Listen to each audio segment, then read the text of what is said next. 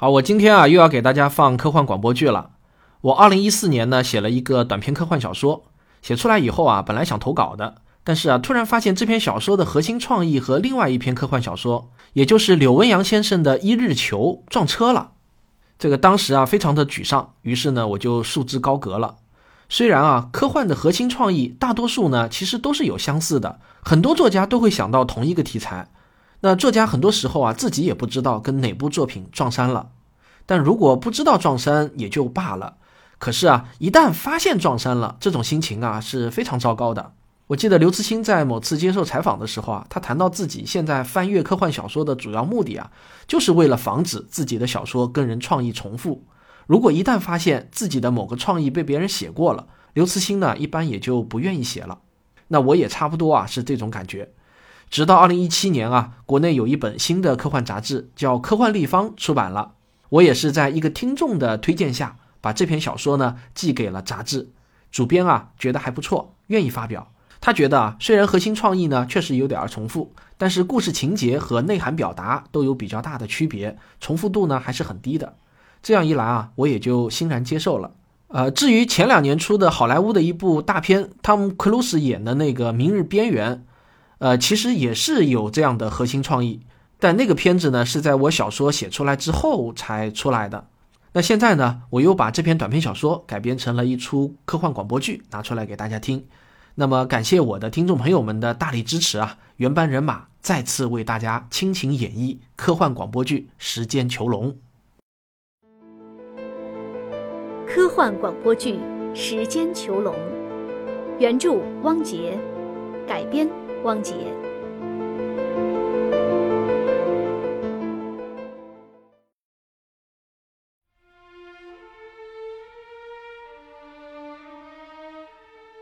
天马上就要亮了，但王小天依然没有任何睡意。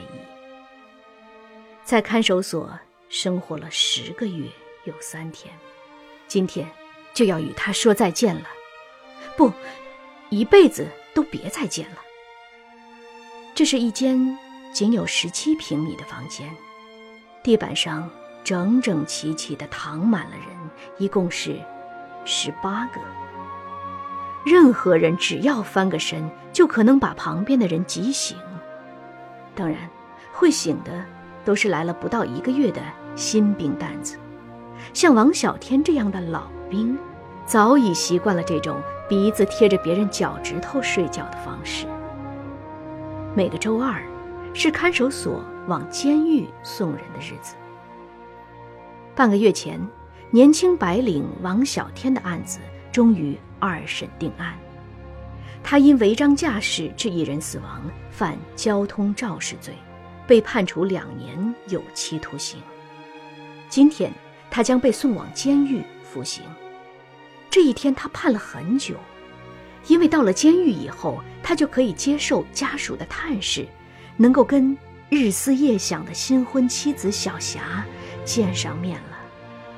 法院开庭的时候，王小天与旁听席上的小霞匆匆对视过一眼，妻子憔悴的面容和关切的眼神令他心如刀绞。三零零二九，到，叫什么名字？王小天。东西理好了没有？理好了。好，拿好东西出来。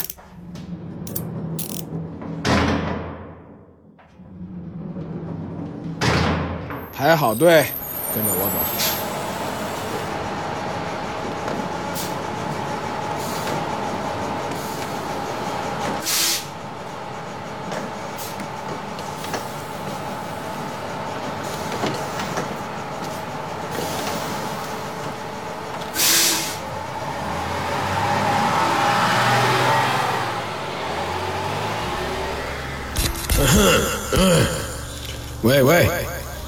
们的新生从这里开始。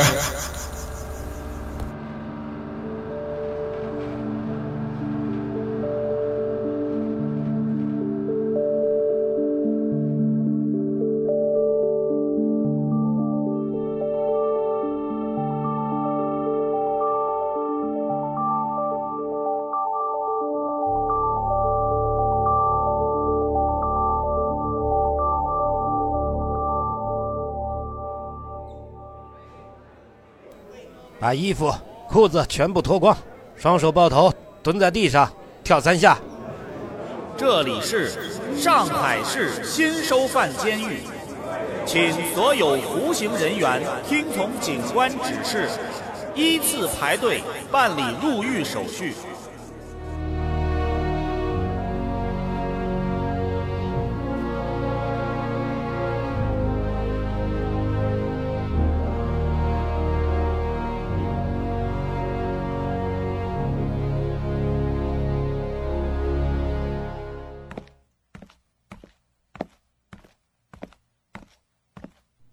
报告警官，五幺三零二王小天前来报告，请指示。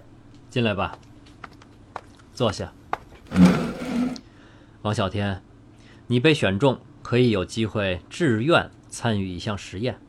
看一下这张表格，签字的话，你将有机会获得三个月的减刑。当然，你有权利拒绝参与。新刑罚志愿者申请表，杨警官。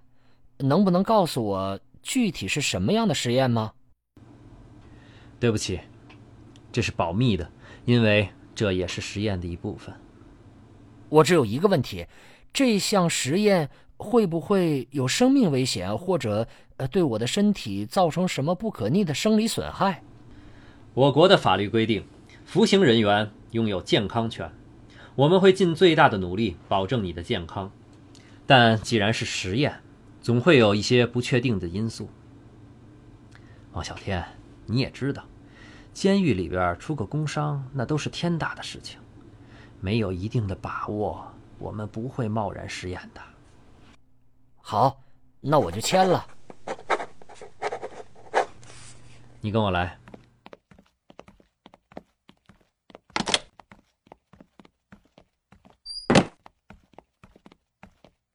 番号。姓名：五幺三零二王小天。来，坐在这张椅子上，把这片药吃下去。王小天接过药片稍微犹豫了一会儿。他朝医生和杨警官看了一眼，他感到杨警官的表情有些古怪，似乎在等待着看一出好戏。但是。想到可以减刑三个月的诱惑，方小天把心一横，吞下了药片儿。医生示意他闭上眼睛。没过多久，一阵困意袭来，王小天沉沉的睡了过去。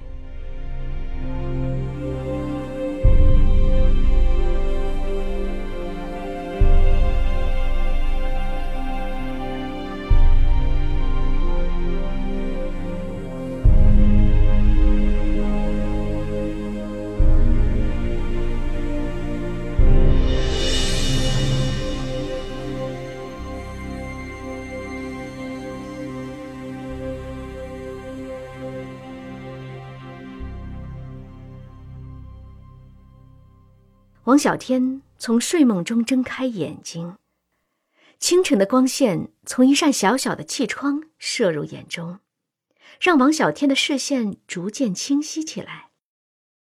首先映入眼帘的是桌上一张十元的人民币。王小天猛地坐起了身子，朝四周看了看。这是一间五六平米的小屋，一床，一桌，一凳。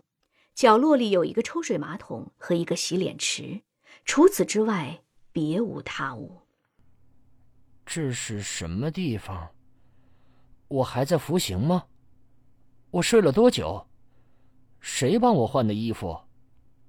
记忆的碎片在王小天脑海中像拼图一样，一点一点的拼接起来。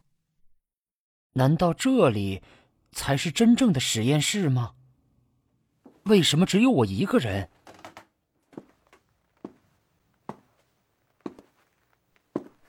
他突然发现一样奇怪的东西：房间的门上有一个圆形的把手。监室的门从来都是只能从外向里开的，这个房间的门居然在里面有一个把手，这怎么可能？难道王小天为自己可笑的想法感到有趣？为了证实自己的想法有多可笑，他快步走到门口，捏住把手，一转一推，门居然开了。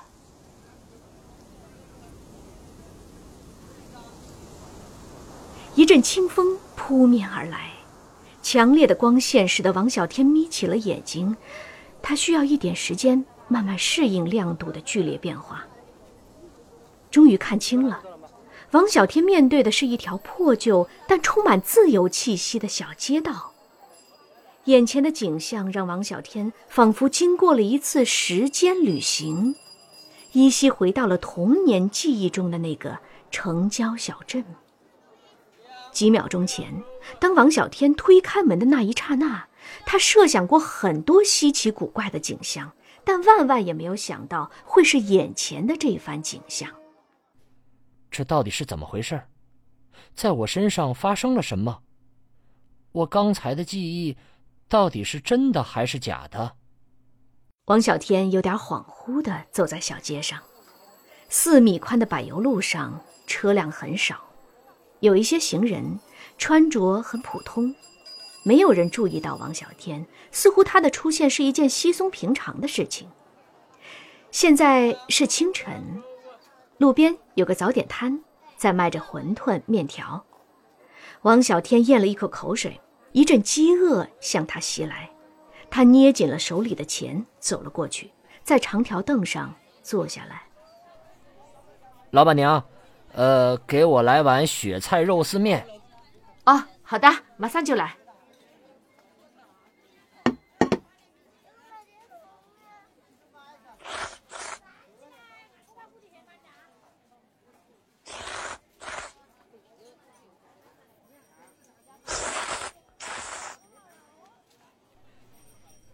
多少钱？三块钱。给你钱。老板娘。请问这是哪儿啊？什么？这是哪里啊？呃，这是什么地方？我有点想不起来了。白龙桥啊！哎，你哪来的？真的是浙江金华的白龙桥。其他还有什么地方也叫白龙桥的吧？哦，没没有。呃，我就是确定一下。您先忙，您先忙。这个人真是奇怪。不急，别乱。既然是自由的，不怕搞不清楚状况。王小天漫无目的的在街上闲逛，小街不长，总共不超过一公里，很快就走到了头。再往前就是贫瘠的土地了，大片的土黄色起伏的小丘中间，偶尔有一小块菜地。王小天掉头往回走，他惊喜的发现了一个报亭正在开门营业。说是报亭，其实只是一个简易的窝棚。如果不是有人在支起木板垒放报纸，王小天不会想到这是一个报亭的。多少钱一份啊？两毛。给你钱。二零一八年一月二十五号，我的记忆是对的。我是一月二十四号吃的药片，今天是第二天。难道？我是连夜被送过来的。不对呀，如果这里真的是白龙桥，怎么可能还是我小时候的样子？这物价也是小时候的物价呀。这到底是一项什么实验？难道就是把我流放到一个小镇，让我自由生活一年多吗？不怕我跑回去吗？这样坐牢也未免太舒服了吧？王小天此时最想要的是部电话与小霞联络，但是这个小镇上没有人用手机，也没有电话亭，甚至没有人明白王小天在找什么东西。这个现象让王小天充满了疑惑。这个小镇看上去是很闭塞落后，但怎么也不应该没有人知道电话呀？忙碌了一上午，这条小街已经来来回回走了五六趟。王小天对他已经相当熟悉了，哪儿有面馆，哪儿有杂货店、早点摊儿、报亭，全都了如指掌。他站在街上，看着周围的一切，愣愣的出神儿。越想越觉得诡异，肯定有什么地方不对劲儿，但又一下子说不出具体是哪里。每个人似乎都表现得很正常，各自忙着自己的事情，但为什么对他这样一个突然出现的异乡人，竟没有一个人表现出惊讶或好奇呢？他存在着，仿佛又不存在着，没有一个人主动与他交流，甚至多看一眼。他们就像是……就像是网游里的 NPC，只有当王小天主动上去交流时，他们才会理他。想着想着，王小天后脖颈竟生出丝丝的寒意。他突然想起了自己曾经看过的一部美国大片《楚门的世界》。主人公楚门生活在一个巨型的人工布景中。他生活中的每一个人全都是演员，除了楚门自己。难道 我也来到了一个楚门的世界中吗？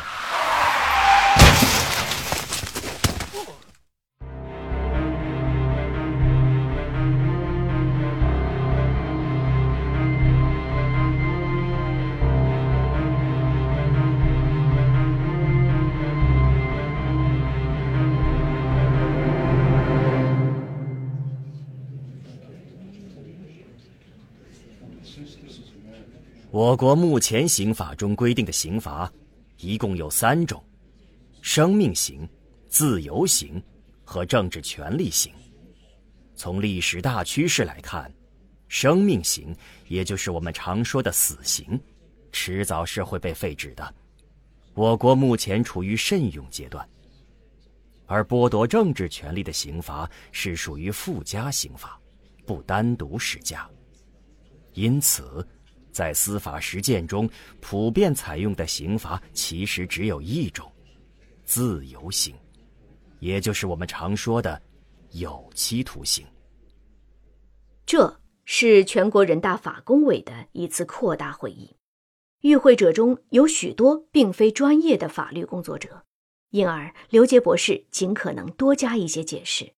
他是新刑罚设计领导小组的常务副组长，项目的。带头人，在多年的司法实践中，我们发现自由刑作为一种延续了几千年的基本刑罚，被全世界普遍采用，当然有其不可替代的合理性，但也不可避免的伴随着一些缺陷，主要有以下几方面：一，消耗的社会资源较大，为了关押犯人。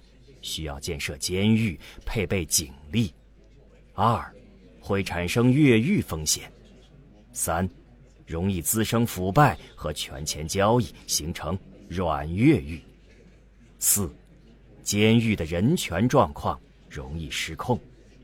还有一点，可能大多数人都会忽略，那就是自由行往往会隐形惩罚无辜的人，也就是犯人的家属。这是另一种形式的株连九族。一个犯人在被剥夺自由的同时，他的妻儿、父母往往会承受比犯人更大的心理痛苦。更有些犯人可能是家中唯一的经济来源，一旦被关押，一家人都将衣食无着。曾经就出现过丈夫被判刑后，妻儿双双自杀的极端案例。考虑到以上这些缺陷，人类也曾设计过各种其他类型的刑罚，例如流放、致残、刺青、生理疼痛等。新加坡至今还保留鞭刑。我们回到自由刑上，从本质上说，这种刑罚是一种空间上的禁锢，在一个限定的空间内对犯人实施强制管制一段时间。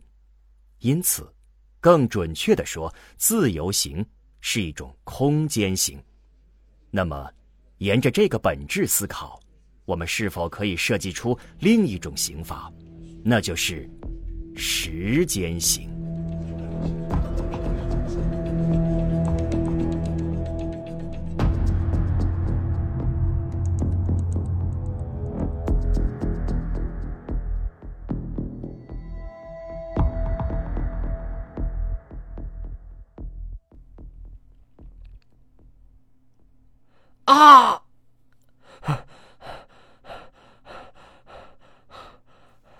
小天猛地睁开眼睛。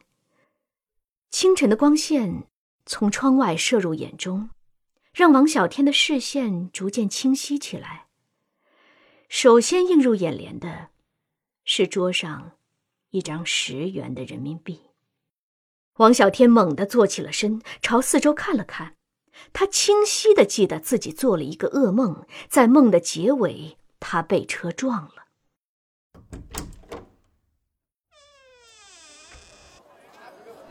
见鬼！怎么和梦里见到的一模一样？老板娘，来碗面，和昨天一样。什么和昨天一样？你昨天什么时候来过啦？吃什么你就直接讲嘛。呃，没，没什么。我说来碗雪菜面。哦，我这里人来人往的，记不住的。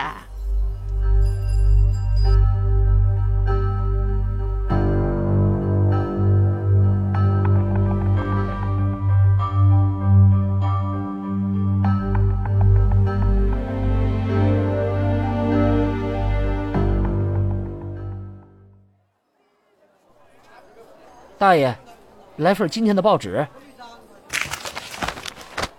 大爷，拿错了，这是昨天的报纸。这就是今天的报纸，二十五号，没有错的。哦，呃，对对，是我搞错了，今天是二十五号。奇怪，这张报纸我怎么看过了？头条是关于扫黑除恶的。社会新闻里是有一位八零后创业者自杀的新闻。今天的报纸就是这个，你要不要了？不要么我把钱退给你呀。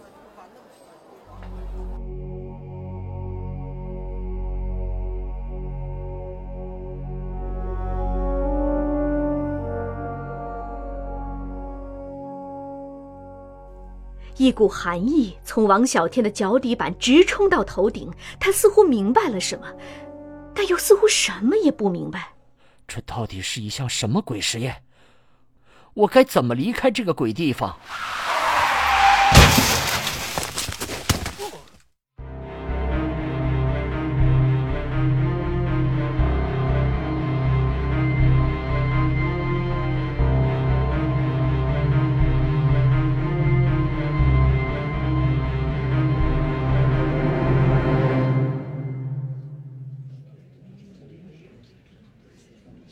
时间型与空间型正好相反，犯人被禁锢在一个有限的时间中，而不是一个有限的空间中。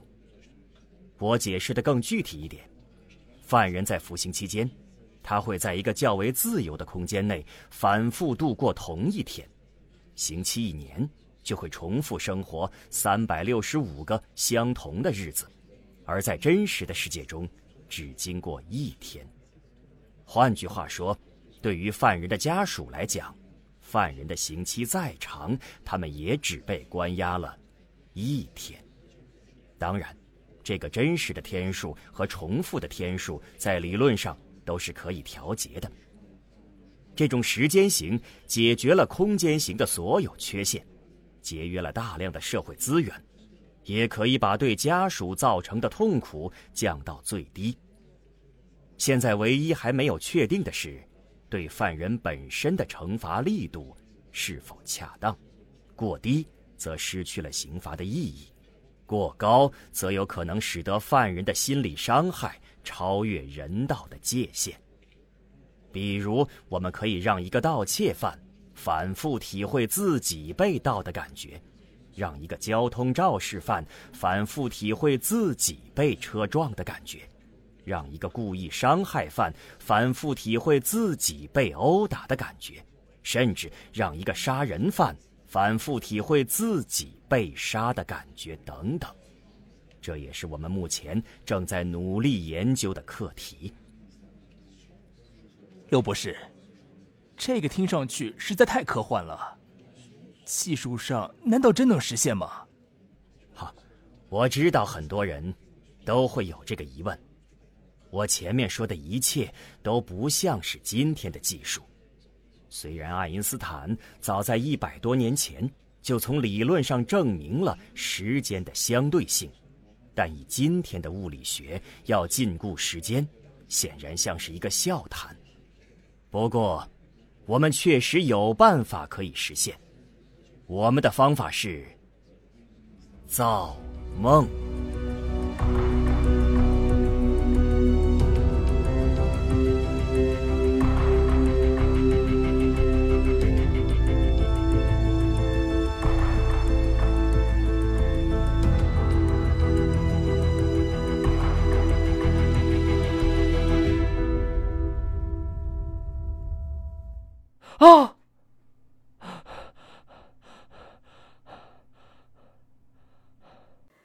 王小天再次睁开眼睛。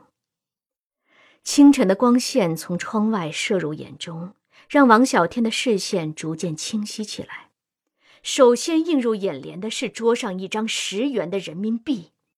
王小天猛地坐起了身子，朝四周看了看，努力回忆着发生的事情。我可能掉进了一个时间的循环中。王小天脑子里冒出了这样一个想法，但又觉得这种想法太过疯狂。良久，王小天终于鼓足勇气推开门走了出去。早点摊、报亭、面馆、杂货店，所有的一切，包括每个人所处的位置、做的动作，都和昨天一样。报纸也还是昨天的那张报纸。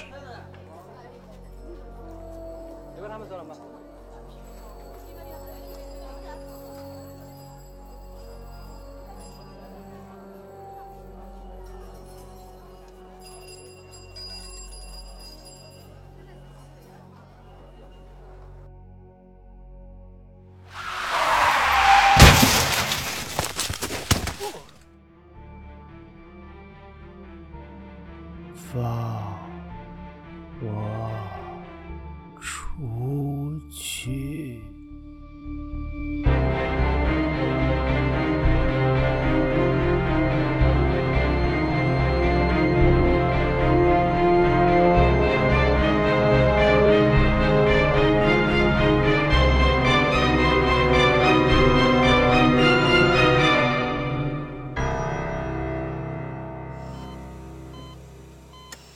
刘杰博士穿着白大褂，和几个助手及记者站在五幺三零二号犯人的造梦椅边上。犯人安静地躺在宽大的椅子上，太阳穴、手腕、脚腕、心脏等处都连着电极。刘杰手中的 pad 上正显示着王小天的正面照片，边上是跳动的各种参数：血压、心跳、呼吸。电阻等，右上角醒目的显示着两个指标：轮回次数二百二十一，剩余次数一百零六。目前来看，各项生理指标基本都正常，心电图似乎有一点波动，有情况及时报告。明白了，刘博士。刘博士，我有一个疑问想请教。请讲。犯人在经历时间行的过程中，有没有办法自主苏醒过来呢？理论上，只有一种办法：自杀。但犯人绝不敢轻易确信自己是在做梦，因为他们有百分之一百的真实感。所以，如果犯人自杀，说明其承受的痛苦已经超出了心理极限。这正是我们要着重研究的一个方面。在造梦椅上，王小天的胸口有规律的起伏着，他的眼皮突然轻轻跳动了一下。